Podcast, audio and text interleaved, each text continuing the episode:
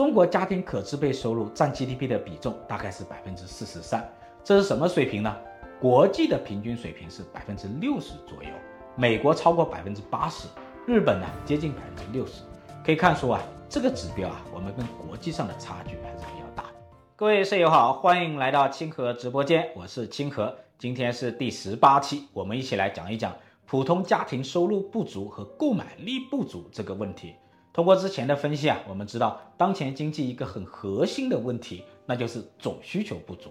这个总需求不足啊，表面上看是投资需求不足，实际上呢是消费需求不足啊。从根本上来说是普通家庭的收入和购买力不足。哎，很多人可能会感到很奇怪哦，过去四十多年，我们中国的经济快速的增长，GDP 快速增长，税收快速增长，出口呢快速增长，大部分人还是拼命的挣钱，拼命的工作，结果却是家庭收入不足，消费不足。而且呢，债务负担还不轻，这到底是怎么回事呢？钱啊都赚到哪里去了？有一个数据呢值得我们关注，那就是家庭可支配收入占 GDP 的比重。这个指标什么意思呢？它表示啊，经济增长带来的财富最终啊多少落到我们家庭部门。中国家庭可支配收入占 GDP 的比重大概是百分之四十三，这是什么水平呢？国际的平均水平是百分之六十左右，美国超过百分之八十，日本呢接近百分之六十。可以看出啊，这个指标啊，我们跟国际上的差距还是比较大的。这个家庭的收入和购买力不足，消费呢自然就比较疲软。但是呢，跟消费疲软相反的是，中国的投资和出口啊，长期以来都是比较强的，这就形成了一种经济结构，我们叫做强投资、强出口、弱消费。你看，中国固定资产投资占 GDP 的比重超过百分之四十，但国际平均水平只有百分之二三十。中国的消费占 GDP 的比重只有百分之五十多，但国际的水平啊，普遍都是百分之七八十。这就可以看出，我们的投资很强，但是消费比较弱。到这里呢，可能有一些人找到答案了，那就是钱啊都去投资了，消费呢自然就弱了。但是呢，这个分析啊也不严谨。我们大量的制造业的投资，然后赚了大量的外汇呢。同样呢，它是可以增加家庭收入的。就是说啊，我们这个强投资、强出口，它不一定会削弱家庭的收入、削弱消费。实际上呢，中国早期的家庭财富的增长，主要就是靠制造业的投资和出口。我们还可以看另外一个国家，那就是日本。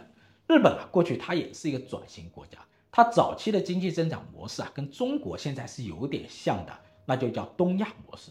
所谓东亚模式呢，就是制造业的出口导向。说白了就是强投资、强出口，但是呢，跟中国不同的是啊，日本成功的用强投资、强出口带动了强消费。他们是怎么做到的呢？在现实中啊，他是能做到的。像日本和韩国啊，他们有一个成功的经验，就是用廉价的劳动力和土地来吸引外资、吸引技术，来发展出口制造业，然后通过大量的出口创汇获得大量的资本。这样国内的资本就变得富有，从匮乏就变得富有，这样呢，家庭的收入就自然提高了，消费的能力就自然提升了，最终呢，强投资、强出口带动了强消费，逻辑上呢，它也是讲得通的。经济学家萨缪尔森他就提出一个理论，叫做要素价格均等化理论。萨缪尔森认为，只要存在商品的价格差，两国就会展开贸易。但最终的结果是两国的要素的价格相等，这个其实很容易理解啊。我们改革开放的早期呢，中国的资本是很匮乏的，价格很高，但是劳动力很丰富，很便宜。美国是相反的，资本很富裕，很廉价，但是呢，劳动力很贵，工资很高。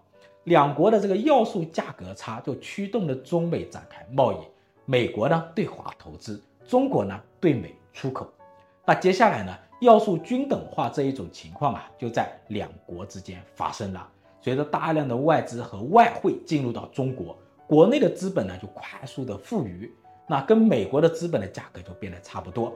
那同时呢，国内的劳动力的价格呢也在提升，国内劳动力的工资呢跟美国的差距啊在缩小。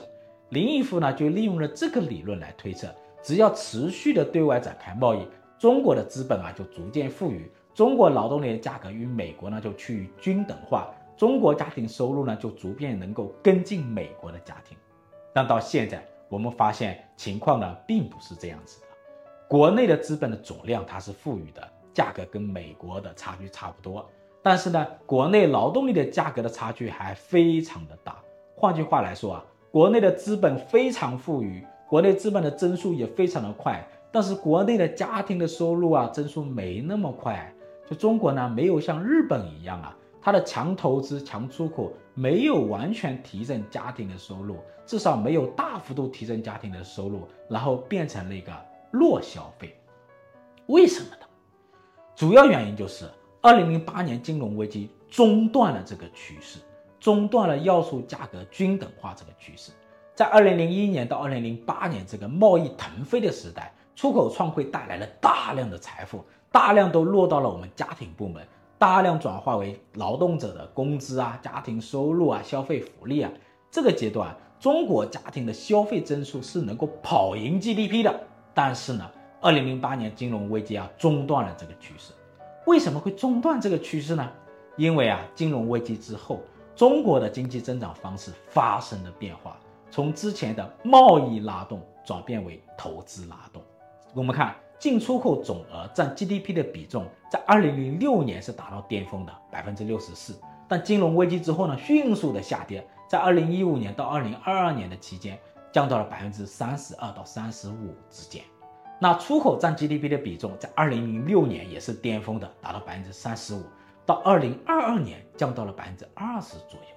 所以金融危机之后呢，贸易的占比迅速的下降，但是呢，固定资产投资的比重就大幅度的增加。我们看固定资产投资的比重，哈，二零零零年只有百分之三十二，二零一五年涨到百分之五十九啊，去年还有百分之四十八。之前的投资大量是在投制造业，之后呢，金融危机之后呢，大量的在投资房地产和基建。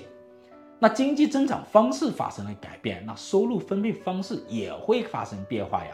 出口制造业它是一个市场化程度很高的一种经济啊。财富分配呢比较自由化，比较多的落到我们家庭部门，但是呢，基建投资、房地产投资就不太一样了，它的财富呢就更加的集中。具体来说呢，就是二零零八年金融危机之后啊，有三个因素影响了收入分配。我们具体来说，第一个因素，二零零九年、二零一六年、二零二零年这三轮的货币扩张、财政扩张和投资扩张。大量的货币呢流入到了投资部门，主要集中在上游的钢铁、煤炭、水泥、化工等原材料部门，还有下游的银行、电力、电信等基础服务部门，还有什么呢？还有房地产，就是开发商和土地的所有人。但是呢，更少的流入到了家庭部门和消费部门。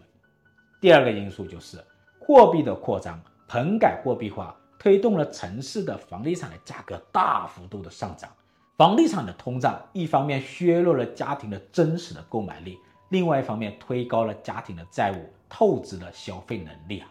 第三个因素就是上游原材料部门和下游的基础服务部门很多是非竞争性的部门，非竞争性的部门的收入啊，本质上就是税收，这相当于设立了一些公共部门，通过销售的方式来收取啊。税收。